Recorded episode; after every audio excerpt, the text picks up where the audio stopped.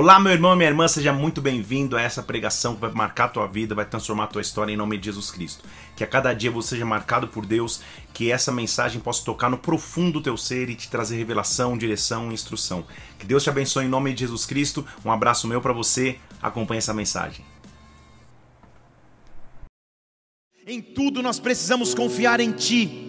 Nós cremos em Ti acima de qualquer circunstância, Pai. As Tuas promessas são reais. Oh, meu Deus, a Tua presença nos alimenta, a Tua presença nos sustenta. Nessa noite nós te pedimos, vem com a Tua glória sobre a Tua igreja, vem com a glória sobre as nossas vidas. Dá ordem aos Teus anjos ministradores e passeia nesta casa. Neutraliza o que seria contrário ao Teu agir, ao Teu derramar, ao Teu sobrenatural. Que só existe espaço para o Teu Santo Espírito, que só existe espaço para o derramar de Sua glória, que só existe espaço para a Tua presença presença da ordem, meu Deus, nessa noite.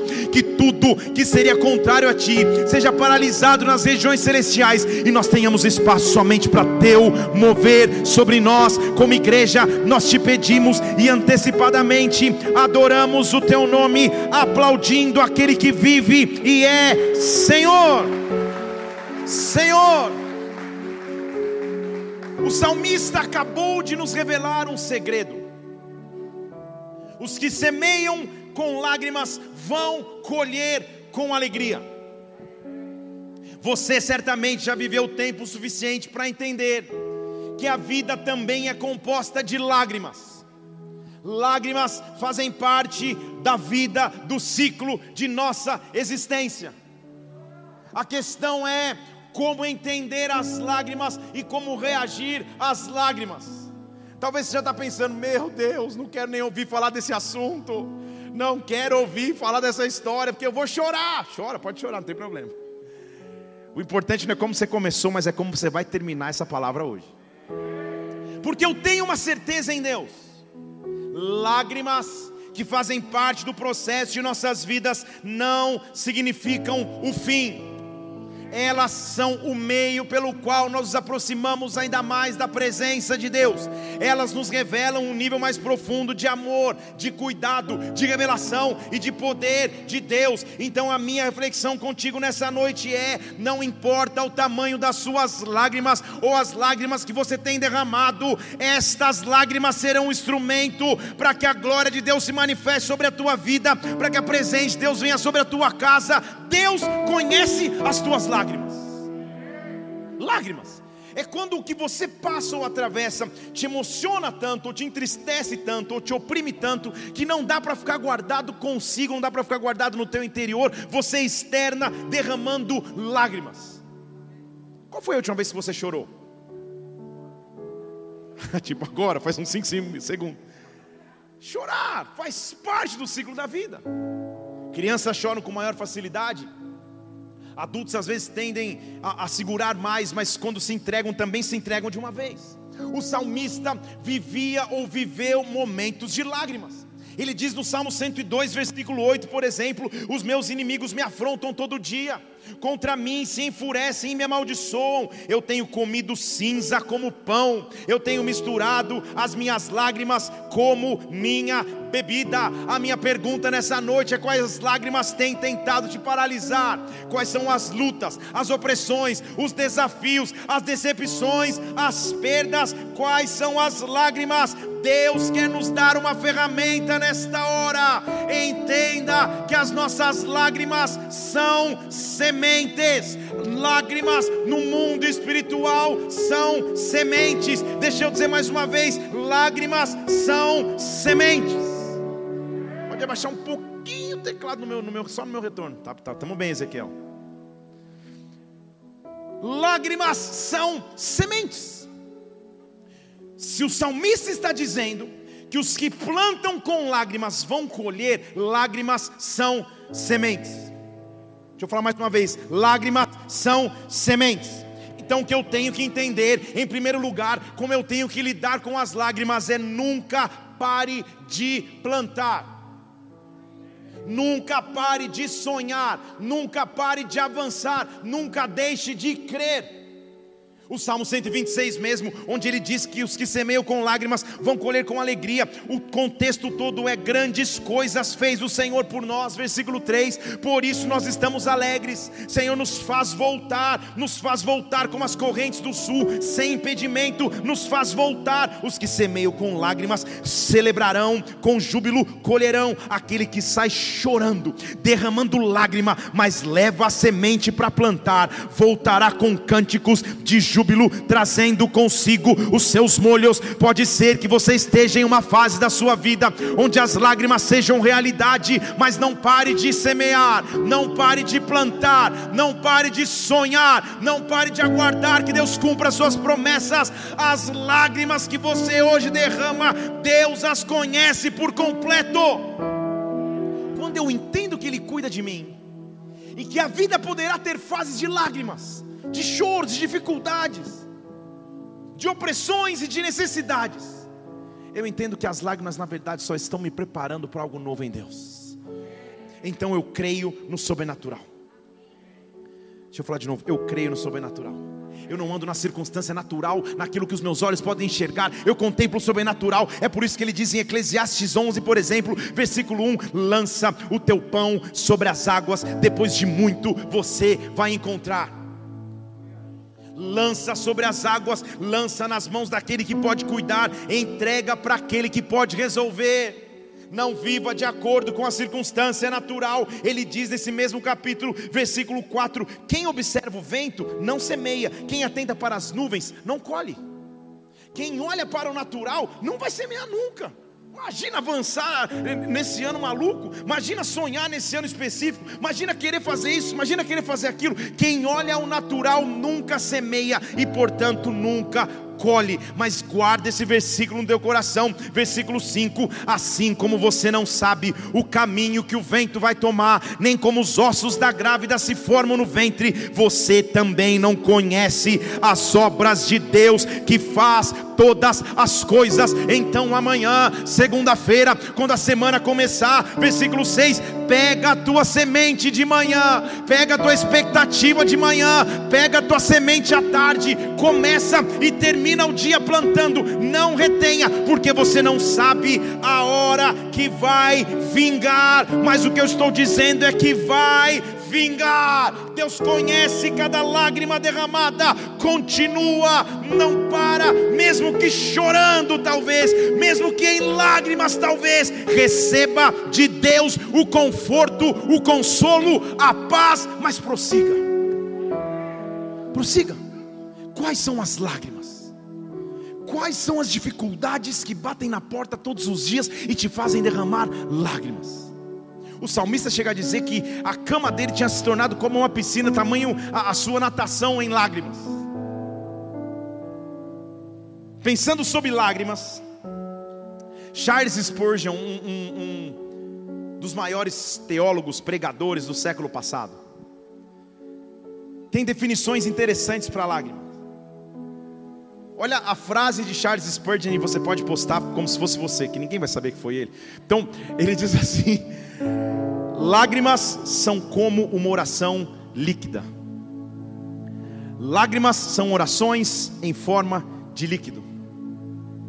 Ele acaba dividindo em seu estudo sobre lágrimas o conceito de lágrimas que a Bíblia, que a Bíblia apresenta. Existem lágrimas de tristeza, existem lágrimas de desespero, existem lágrimas de compaixão, existem lágrimas de arrependimento, existem lágrimas de esforço, existem lágrimas de alegria. Tamo junto aí. Eu não estou nem vendo, mas eu sei que é o Ranieri. esse, é, esse é dos nossos. Ele diz: independente do nível de lágrimas que você tem em sua vida, isso não sou eu, é Charles Spurgeon.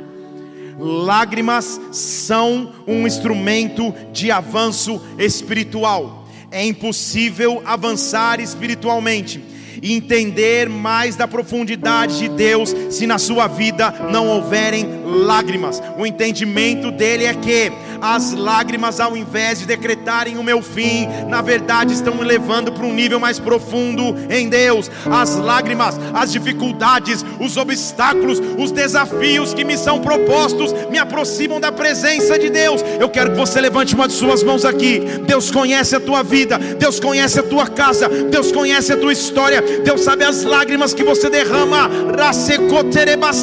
Eu estou dizendo aqui na autoridade de Jesus: as lágrimas não são o fim, mas são o meio pelo qual você conhece mais a Cristo. Nesta hora, entenda que as suas lágrimas são sementes, e estas sementes farão diferença para a colheita da próxima estação. Se você crê, dê um brado ao Senhor e adore-o aqui, adore-o aqui.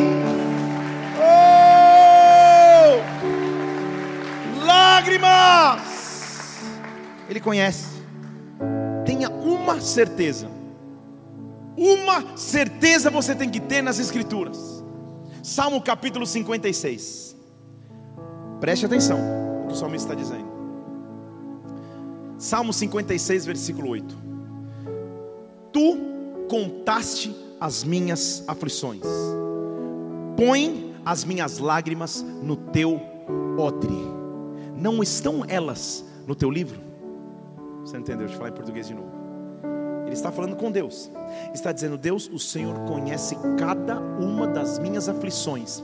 E na verdade, enquanto eu derramo lágrimas, o Senhor está enchendo um odre. Você entendeu? Se lágrima não fosse semente, Ele não precisaria guardar. Lágrima significa semente para a próxima fase da minha vida, Senhor. Tudo está no teu livro, tudo está diante do teu cuidado, a tua bondade, a tua grandeza. Junta as minhas lágrimas, conta as minhas aflições. O Senhor está comigo no dia da festa, o Senhor está comigo no dia da celebração, mas no dia da tristeza é que eu te sinto mais perto, no dia da angústia é que eu te sinto mais perto, no dia do vazio é que eu te sinto mais perto. Alguém precisa ouvir isso essa noite aqui que Deus conhece as lágrimas que você derrama, que Deus conhece as dificuldades que você passa, e este Deus está aqui para dizer a você: clame invoque, porque Ele diz: Senhor, junta as minhas lágrimas, porque no dia, versículo 9, que eu invocar, retrocederão os meus inimigos, porque eu sei, Deus está comigo, em Deus, cuja palavra eu louvo, no Senhor, cuja palavra eu louvo, em Deus eu coloco a minha confiança. Eu não terei medo. O que me poderá fazer o homem? O que me poderão fazer as circunstâncias? Deus conhece as minhas lágrimas. Cada lágrima derramada está no odre do Senhor, está no seu livro. A minha lágrima não é em vão. A minha lágrima não é em vão, a tua lágrima não foi em vão. O que eu sinto é Deus entrando na sua vida nesta hora e transformando o teu cenário de lágrima, não é em vão. A lágrima só não pode ser o fim. Ela é o meio pelo qual você vive, passa, mas não permanece. Há um momento que você enxuga as lágrimas e diz: chega ao momento que você enxuga as lágrimas, e agora não mais. Jeremias capítulo 31. Abra lá comigo. Versículo novo aí, Felipe, mas vamos junto. Jeremias capítulo 31. Versículo 16. Deus está dizendo isso para você hoje. Reprime a tua voz de choro. Seca as lágrimas dos teus olhos porque vai haver galardão para o seu trabalho, vai haver resultado para o seu trabalho. Os inimigos, ele está escrevendo para o povo que estava em cativeiro, ele está dizendo: apaga, acaba com as lágrimas dos olhos, enxuga as lágrimas, você vai voltar da terra do inimigo. Olha o que ele diz, e alguém precisa ouvir o que está escrito no versículo 17: há esperança para o teu futuro há esperança para o teu amanhã. Talvez o teu cenário hoje seja de lágrimas em alguma área da sua vida, mas há esperança, há esperança. Usa a tua fé e crê, usa a tua fé e aguarda. Deus vai enxugar as lágrimas dos teus olhos. Se você crê, dê um brado mais uma vez e adore aqui. Oh!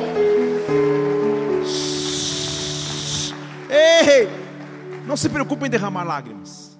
Só não fique preso nelas. É o que o salmista está dizendo em Salmo 55, versículo 16: Eu invocarei o meu Deus, e eu sei que Ele me salvará. De manhã e de tarde, no meio do dia, eu vou me queixar. O queixar no original hebraico é chorar. Eu vou me lamentar. Ele ouvirá a minha voz. Ele ouvirá a minha voz, Ele ouvirá o meu clamor. Salmo 116, versículo 8: Livraste a minha alma da morte, os meus olhos das lágrimas, os meus pés de tropeçar. O Senhor é quem me livra, Pai. Livraste a minha alma da morte, tirou as lágrimas dos meus olhos, meus pés não, tão, não tropeçam mais. Apocalipse capítulo 21, versículo 4: Ele enxugará dos olhos toda lágrima, não haverá mais morte, não haverá haverá mais pranto, não haverá mais lamento, porque já se passaram as primeiras coisas, e aquele que está sentado no trono diz: Eis, eu faço novas todas as coisas, e anota, porque essas palavras são fiéis e verdadeiras. Se possível for, levante uma de suas mãos, ou as suas duas mãos aos céus, Ele enxugará dos olhos toda lágrima, Ele fará nova todas as coisas, Ele é o Deus que inicia um novo tempo na tua vida. Acabou o tempo de lágrima, começa o tempo de júbilo. Os que semeiam com lágrimas colherão com alegria, colherão com alegria. Eu repreendo a tristeza, a depressão, a ansiedade, a dor, a raça catarabês e te digo: levanta-te, enxuga a lágrima dos olhos e recebe o novo de Deus na tua vida agora. Agora! Eclesiastes capítulo 3 diz que há um tempo para tudo. Há um tempo para chorar, mas há um tempo para sorrir. Salmo capítulo 30 diz que o choro dura uma noite, mas a alegria, eu creio, eu creio. Não é música, é música também. O choro dura por um momento, mas no momento seguinte vem a alegria. O que a Bíblia está dizendo é que até para o choro tem um ponto final, até para a fase de lágrimas tem um ponto final. As lágrimas vão revelar um nível de fé que até então eu não vivia. Começando de verdade a palavra então. Eu quero te mostrar três situações de lágrimas onde Deus mostrou estar no controle. E Deus está no controle. Deixa eu falar de novo, Deus está no controle. Não deve existir nada pior do que um pai que vive uma dificuldade com o seu filho na saúde. Ele não pode resolver, não há conceito na medicina avançada que resolva, não há explicação para a medicina do que acontece com ele. O que ele sabe é que desde nascença o seu filho cai, convulsiona ou endemonia, ele não sabe o que é. Já rolou no fogo, já rolou na água, está vivendo num desespero. Sabe aquela situação que você vive que você chegou quase que no limite? É um desespero, não dá mais. Nasceu assim, quase que não vai mudar. É assim, parece que não muda. Ele não tinha nenhuma outra opção senão derramar lágrimas. Esse pai talvez escuta, assiste na televisão, vê no seu feed do Facebook, alguém manda numa, num grupo de WhatsApp que a caravana de Jesus Cristo estava passando na cidade. Porém, até para esta caravana de Jesus Cristo, nem esta caravana parece ter a solução. Porque quando o pai chega para oferecer o seu filho para receber uma oração, coincidentemente é o momento em que Jesus não está na multidão, ele está com Pedro, Tiago e João retirado à parte. E quando Jesus volta para a cena, está um tumulto e uma confusão, porque ninguém consegue resolver o problema do menino. Parece um problema inalterado, parece um problema que não há solução e eternamente vai ser assim, eternamente as lágrimas vão ficar, a não ser quando Jesus Cristo chega. Quando Jesus Cristo chega na história, as lágrimas se transformam em alegria. Quando Jesus Cristo chega na história, o que era problema se transforma em solução. Jesus Cristo está se preparando para visitar a tua casa nessa semana. Jesus Cristo está preparando para visitar os teus sonhos nessa noite. Jesus Cristo está preparando para visitar os teus filhos, tua empresa, ah, teu casamento, tua família. Deixe Ele te visitar de forma sobrenatural. Simplesmente receba a visitação dele. Ninguém resolve. Ninguém resolve. Jesus chega e está voltando e fala: Cara, o que está acontecendo? Que treta é essa? Que confusão é essa? Tentam explicar mais ou menos para ele. E aí o menino é trazido para Jesus. E diz Marcos capítulo 9, versículo 20, que quando trouxeram o menino a Jesus, quando o menino viu Jesus, Jesus não abriu a boca. Quando o menino viu Jesus, o espírito imediatamente o convulsionou. Então a gente está vendo que no caso deste menino, as suas convulsões tinham uma origem espiritual, maligna. Estão entendendo aqui comigo? Quando ele chega diante de Jesus Cristo, ele olha para Jesus Cristo, só de olhar ele convulsiona. O menino cai endemoniado e começa a revolver espumando. Os discípulos haviam tentado ou acabado de tentar resolver e tinham passado o vexame. O menino está caído, revolvendo, Jesus para um pouco, deixa ele lá, daqui a pouco eu, eu resolvo a situação e pergunta para o pai dele: Olha, quanto tempo acontece isso com ele? Há um ano, há dois? Ele fala: Não, desde a infância. Uma situação sem solução, uma situação que não tinha como resolver, sabe o que Jesus diz? O pai diz muitas vezes ele é lançado no fogo, muitas vezes é lançado na água para o destruir. Se você pode fazer alguma coisa, tem compaixão de nós e nos ajuda. Se você pode fazer alguma coisa, tem compaixão de nós e nos ajuda. Se você pode fazer alguma coisa, tem compaixão de nós e nos ajuda. Há momentos em que tudo que nós clamamos a Deus é Senhor, nos ajuda. O Senhor olha para ele e diz: Eu posso. Tudo é possível ao que crê. Tudo é possível ao que crê. E imediatamente, presta atenção, versículo 24: o pai do menino clamando e sorrindo. É isso que a Bíblia está dizendo? Clamando em lágrimas. Aquela situação era tão opressora, tão difícil, tão vergonhosa, que ele não tinha nenhuma outra resposta senão chorar. Ele não tinha nenhuma outra resposta, senão se desesperar. Mas ele estava diante daquele que pode fazer impossíveis, ele estava diante daquele que pode resolver situações inalteradas. Senhor, eu creio, mas me ajuda porque eu não creio. Tem muito sentido. Então, Jesus está diante dele. Pode animar um pouco mais, Ezequiel. Tamo junto aí, tá? Isso. Vem comigo. Então, ele olha para o menino.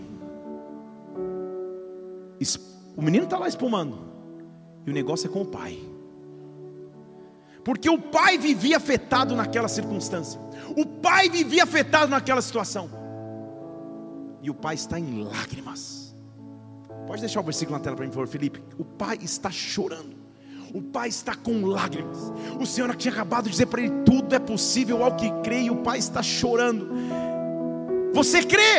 Ele diz: Eu creio, mas me ajuda. Eu não creio. É o que está escrito aqui. Crê ou não crê? No original há duas diferenças de expressão aqui, eu já te expliquei isso. Em alguma pregação, vou te explicar de novo, porque só se você não teve, eu vou te explicar mais uma vez. Tudo bem? O primeiro crer é a base de fé. Ele crê. Deus é Deus. Deus pode fazer. O segundo que traz a incredulidade é que eu não creio que possa fazer comigo. O que ele está dizendo então é: eu creio eu sei que tu és Deus, eu sei que tu és Senhor, eu sei que tu podes resolver, mas na minha vida, por algum motivo, eu não consigo crer mais, eu não consigo mais crer no teu poder, eu não consigo mais crer nas tuas promessas. Me ajuda, porque eu estou em lágrimas, e quando Jesus Cristo olha as lágrimas, ele diz: Repreendo-te, espírito imundo e surdo, saia dele e nunca mais volte nunca mais volte. O que Deus está mostrando é que as minhas lágrimas me levam para um encontro com Jesus Cristo que dereca sabastej, que resolve definitivamente a minha história, que resolve definitivamente a minha vida. Tudo que você vinha vivendo até então, toda circunstância que você tinha atravessado até então, talvez você está em lágrimas diante do Senhor, dizendo: Eu creio, mas não creio, eu creio, mas não creio. Tu és Deus, mas acho que esqueceste de mim. As tuas lágrimas vão se transformar no teu maior testemunho. Receba em o um nome de Jesus Cristo força para crer que Deus ainda tem controle da tua história e vai acabar com as tuas lágrimas. Ei! Lágrimas me levam para um novo nível de fé. Lágrimas nos levam para um novo nível de rendição. Só quem já teve lágrimas com Deus descobriu nele um novo nível de intimidade. Porque a Bíblia diz em Lucas capítulo 7 que Jesus estava numa casa comendo, com fariseus, com convidados, e uma mulher, versículo 37, pecadora, que todos conheciam na cidade, se aproximou dele com um vaso de perfume, quebrou o vaso aos seus pés. E, versículo 38, com as suas lágrimas lavava os seus pés. O que lágrimas fazem conosco é nos levar num nível de profundidade e prostração diante de Deus, dizendo: Senhor. Essas lágrimas vão produzir para mim o maior relacionamento de intimidade que eu tenho. Essas lágrimas vão me fortalecer, Pai. Essas lágrimas que tinham intencionalmente aha, o motivo e o propósito de me afastar de Ti de me revoltar para contigo. Essas lágrimas vão me aproximar demais de ti. Essas lágrimas vão me fazer encontrar um nível mais profundo. Eu sei que lágrimas doem. Eu sei que fases difíceis são muito difíceis. Eu sei que fases desafiadoras são muito desafiadoras. Mas eu também sei que o meu redentor vive e que no final ele se levantará sobre a minha vida, sobre a minha vida, sobre a minha história. Ser considerado uma mulher mulher pecadora, na cultura da época, possivelmente era porque ela já, já, já estivesse sido envolvida em algum tipo de imoralidade. Então não havia muita opção de restauração para essa mulher, mas ela se chega aos pés de Jesus Cristo, aos olhos de todos, entrega um perfume, mas não só o perfume, ela entrega as lágrimas, e chorando aos pés dele, como talvez você esteja hoje. Jesus Cristo olha para ela e diz assim: Filha, versículo 47: Perdoados lhe são os seus pecados. Eu sei que são muitos. Você entendeu? Eu sei que são muitos. Eu conheço a tua história. Eu sei que são muitos. Deixa eu falar de novo porque eu preciso dizer isso para alguém aqui. Perdoados são os teus pecados. Eu sei que são muitos. Ela muito me amou. E aquele a quem pouco se perdoa, pouco ama. A entrega desta mulher só está nesse nível porque ela sabe o quanto ela foi perdoada. Mais lágrimas eu vou ter na presença de Deus, não é que eu vou ver a vida inteira em lágrima, não, não é isso mas as minhas fases de lágrimas vão me conduzir aos pés de Jesus Cristo, e Ele vai dizer: Filho, filho, se levanta daqui, eu te perdoo dos teus muitos pecados, eu te dou força para continuar caminhando, eu te dou força para continuar prosseguindo. Alguém precisa ouvir isso aqui nessa noite. Deus é capaz de perdoar pecados, Deus é capaz de perdoar pecados. Ei! E aquela mulher vai receber o que pouquíssimas pessoas podiam receber antes da morte de cruz de Cristo. Cristo precisava morrer na cruz para se tornar Salvador. Esse era o modo, esta era a maneira que ele tinha que fazer. Mas antes de morrer na cruz, com uma mulher chorando aos seus pés, ele olhando as suas lágrimas, ele olha para ela e diz assim: Vai, versículo 50, a tua fé te salvou. Vai e agora vai em paz. Nunca mais carrega o peso do pecado, nunca mais carrega o peso dos erros, nunca mais carrega o peso das lágrimas. Você veio na minha presença para que eu transforme as tuas lágrimas em bênção. As tuas lágrimas antes eram sementes, agora se tornaram colheita colheita. Eu quero profetizar sobre nós. Chegou a hora de colher, chegou a hora de colheita. O teu choro não vai durar para sempre, a tua lágrima não vai durar para sempre.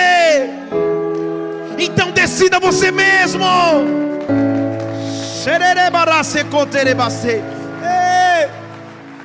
Ao invés de querer começar o teu dia prostrado, curvado, enrolado no cobertor, chorando, oh Deus, ó oh céus, ó oh vida, joga o dedão para alto, abre a janela, Deixa a luz entrar de Senhor, vem com a tua glória sobre mim. Eu vou chorando, mas eu vou. Eu vou com lágrimas, mas eu vou. Eu não vou parar diante da adversidade, porque lágrimas têm um tempo para acabar e tu és um Deus eterno. Então as lágrimas que eu derramo hoje são sementes da colheita para o meu amanhã. Eu já mencionei aqui Salmo 30, versículo 5. O choro pode durar uma noite, mas pela manhã vem o cântico de alegria. Agora são 8 e 25 da noite. Amanhã eu estou dizendo que o choro pode ter durado até aqui. Amanhã começa uma nova semana. Amanhã começa um novo tempo. Que o choro se transforme em júbilo. Que o choro se transforme em alegria. Ah, o inimigo achou que ia me ver tombado o inimigo achou que ia me ver chorando, o inimigo achou que as lágrimas iam me derrubar, mas as lágrimas foram um instrumento para que eu e você nos achegássemos na presença daquele que diz: vai, vai, vai em paz, prossegue, porque o choro dura um tempo, tem dia contado, tem hora contada. Eu estou pregando para aquele que sabe que a fase do choro está acabando sobre a tua vida, que a fase do choro está acabando sobre a tua história. Será que alguém aqui tem fé suficiente para declarar isso sobre a sua vida?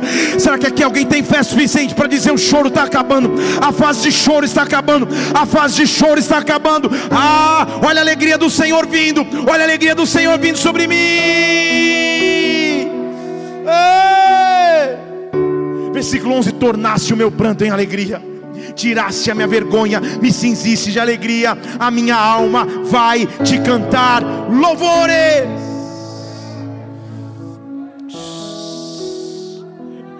Como que ele transforma o choro em alegria?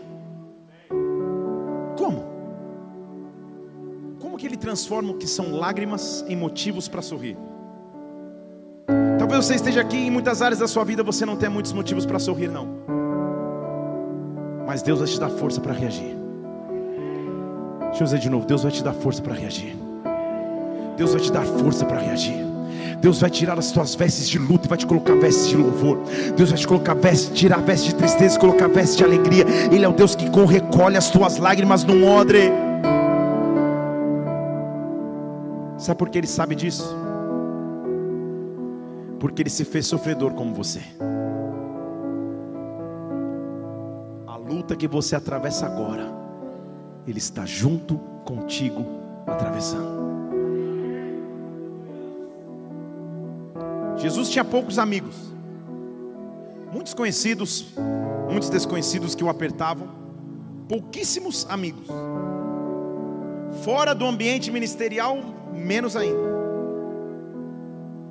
Curiosamente, uma família que é registrada como amiga de Jesus Cristo, são duas irmãs, Marta, Maria e seu irmão Lázaro. Eles não faziam parte do time ministerial de Jesus, mas Jesus era amigo deles. Toda vez que ia na região de Betânia, ele ia para a casa de Lázaro, Maria e Marta, cear, jogar um Play 5, conversar, assistir a final do Campeonato Paulista, coisas assim, aleatórias. Aleluia. Deus transformou nosso choro em alegria. Os que sabem o que eu estou dizendo. e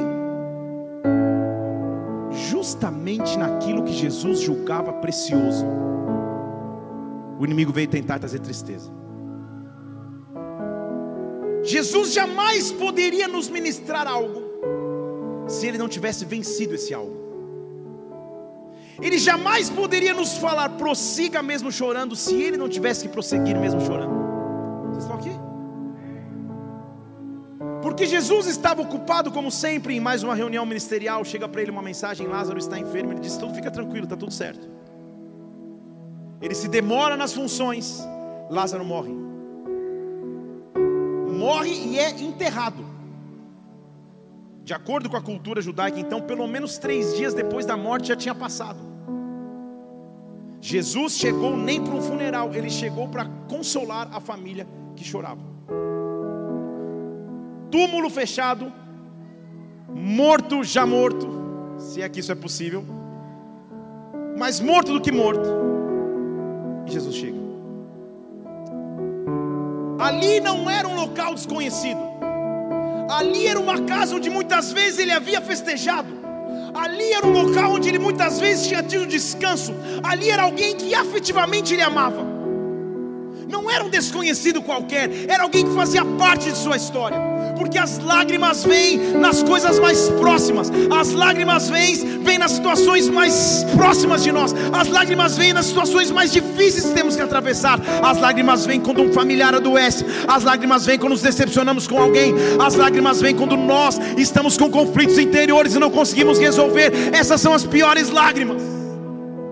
E Jesus chega numa casa onde antes ele tinha estado em festas, agora ele chega num velório que já havia acontecido. Ele está no pós-velório, luto. Que é talvez um dos piores momentos, que é quando caiu a ficha para todo mundo. E quando ele chega, ao invés de receber qualquer tipo de abraço ou de consolo, a primeira coisa que ele recebe, versículo 32 de João capítulo 11. Maria jogou-se aos seus pés e disse: Se você estivesse aqui, meu irmão não tinha morrido. Esse foi o comitê, o comitê de boas-vindas. Ele chegou para receber um abraço e já levou uma alfinetada. Ó, você demorou? Se você estivesse aqui, não, isso não tinha acontecido. Em outras palavras, as lágrimas para Maria significavam: onde está Deus? Ou onde estava Deus que não agiu? Muitas de nossas lágrimas, subliminarmente ou diretamente, têm essa questão: onde estava Deus? Por que, que Deus permitiu? Por que, que isso aconteceu? Deus, se você estivesse, a lágrima dela significava questionamento, não era consolo. A lágrima dela era uma pressão. Jesus está chegando ali, ela chora lançada aos seus pés. Jesus a viu chorar. Presta atenção que agora eu vou começar a pregar. Jesus a viu chorar. Viu também os discípulos chorando. Versículo 33. E comoveu-se em espírito e perturbou-se. Você entendeu? É impossível para um pai ver um filho chorando e não se comover. É impossível para um pai ver um filho chorando e não se perturbar. Jesus Cristo está ali. Ele podia ter repreendido Maria. Ele podia ter dito para ela: Quem que você pensa que é para falar comigo desse jeito? Mas o choro dela era tão intenso, as lágrimas eram tão fortes, o luto era tão profundo que Jesus também se comove, que Jesus também se perturba. A diferença para Maria é que a perturbação levava ao questionamento. Para Jesus Cristo, a perturbação leva para a ressurreição, leva para a resposta resposta. O que eu tenho que fazer com as minhas lágrimas, ao invés de questionar, as minhas lágrimas têm que gerar um poder, gerar um poder de ressurreição e vida. Tá todo mundo chorando, judeus chorando. A tradição hebraica e judaica diz que, por mais estranho que isso seja, o choro, a, a altura do choro no, no, velório de alguém mostrava e denotava a honra de, de, de determinada pessoa. Haviam até os choradores profissionais. Então você imagina que estava um ambiente de choro mesmo. Maria aos pés de Jesus, se você tivesse aqui, nada tinha acontecido, todo mundo chorando, Jesus fala assim: Me leva onde ele está enterrado. Senhor, é um túmulo lacrado, pelo menos há três dias. Me leva lá. E Jesus chega, disseram para ele: Senhor, vem, vem ver. Para mim e para você é um, é um túmulo fechado com uma pedra lacrada. Jesus olha para o túmulo e algo incompreensível.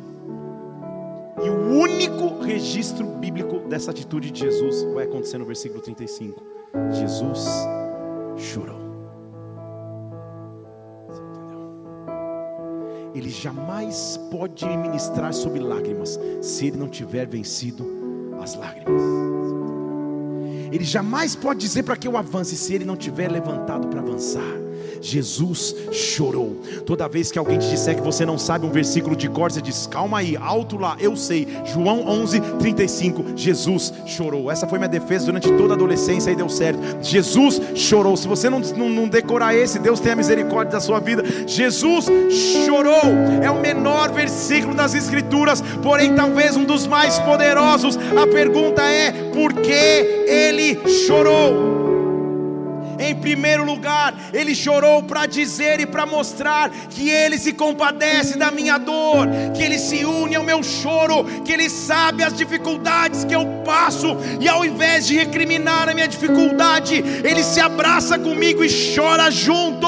Não há problema em chorar, esse é o segundo motivo pelo qual ele chora. Não há problema em derramar lágrimas. Você não é fraco quando chora, você não é fraco quando derrama lágrimas. Derramar lágrimas vai te aproximar aproximar de Deus, mas Jesus Cristo chorou, principalmente porque ele entendia que lágrimas são sementes, que cada gota de lágrima que ele derramasse em frente de um túmulo fechado, oh, era oportunidade de resposta que ninguém podia trazer. Talvez diante de você esteja um túmulo de morte. Talvez diante de ti esteja um túmulo de situações lacradas. Eu quero que você pare para pensar no que tem te feito chorar nos últimos ciclos da sua vida. Talvez um filho distante de Deus. Talvez um esposo que está se esfriando na fé. Talvez as amarguras do teu coração, não sei o que está te fazendo chorar. Mas o que eu quero que você comece a imaginar agora é que ao teu lado Jesus Cristo está contigo. Ao teu lado Jesus Cristo está contigo. Deus está pegando essas lágrimas e enchendo um odre. Deus está Ah, Ele olha a tua situação e ao teu lado Ele está contigo.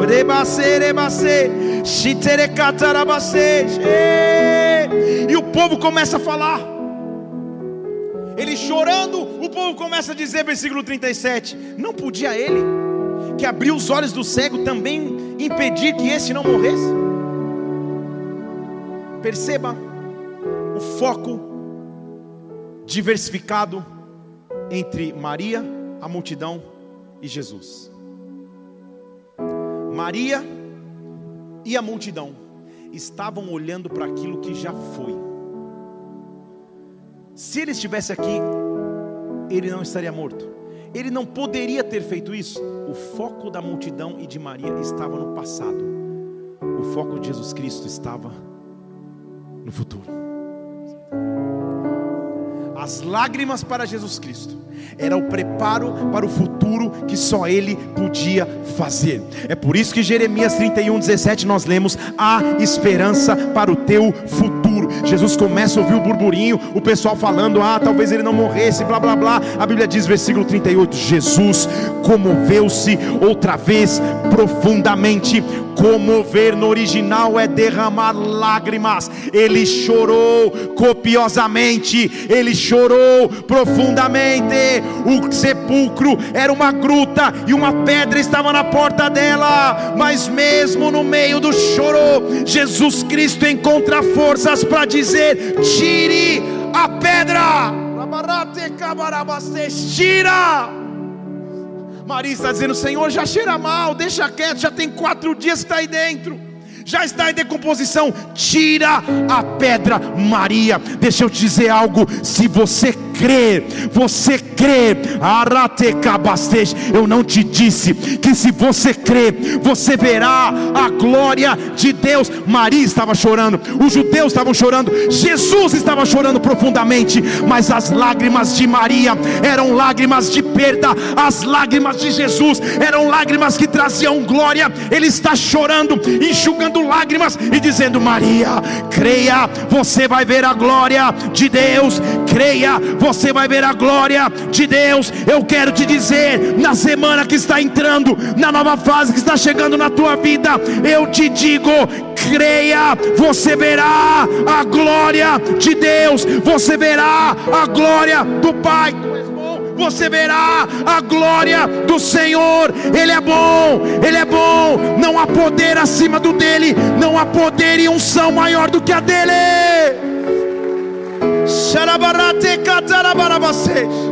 Talvez você esteja chorando hoje. Talvez você tenha algumas lágrimas para oferecer para Deus. Talvez tudo que você tem sejam sementes, mas apresenta essas sementes ao Senhor, porque Ele está diante de você nessa noite. Aquele que sai andando, e chorando, mas não para de semear. Vai voltar com júbilo, trazendo o resultado da sua colheita. Eu quero te incentivar nessa noite, aonde você estiver, talvez na tua casa assistindo essa palavra, talvez ouvindo essa palavra nas plataformas digitais, talvez presencialmente aqui na igreja. Deus conhece as lágrimas que você tem, Deus sabe as dificuldades que você enfrenta. Vai chorando, mas vai semeando, vai chorando, mas continua, vai chorando, mas não para. É como se você estivesse andando e dizendo para Ele: Ele é bom, Ele é bom, Ele é bom. Tu és bom, bom. Espero que através dessa mensagem você tenha sido marcado profundamente pelo Espírito Santo, sua vida seja impactada e transformada, viu? Tem muitas outras pregações aqui no YouTube, Felipe Parente. Faz o seguinte, inscreve-se no canal também para que você sempre receba os alertas das pregações assim que elas acontecerem. Que Deus te abençoe. Até a próxima. Fica na paz do Senhor.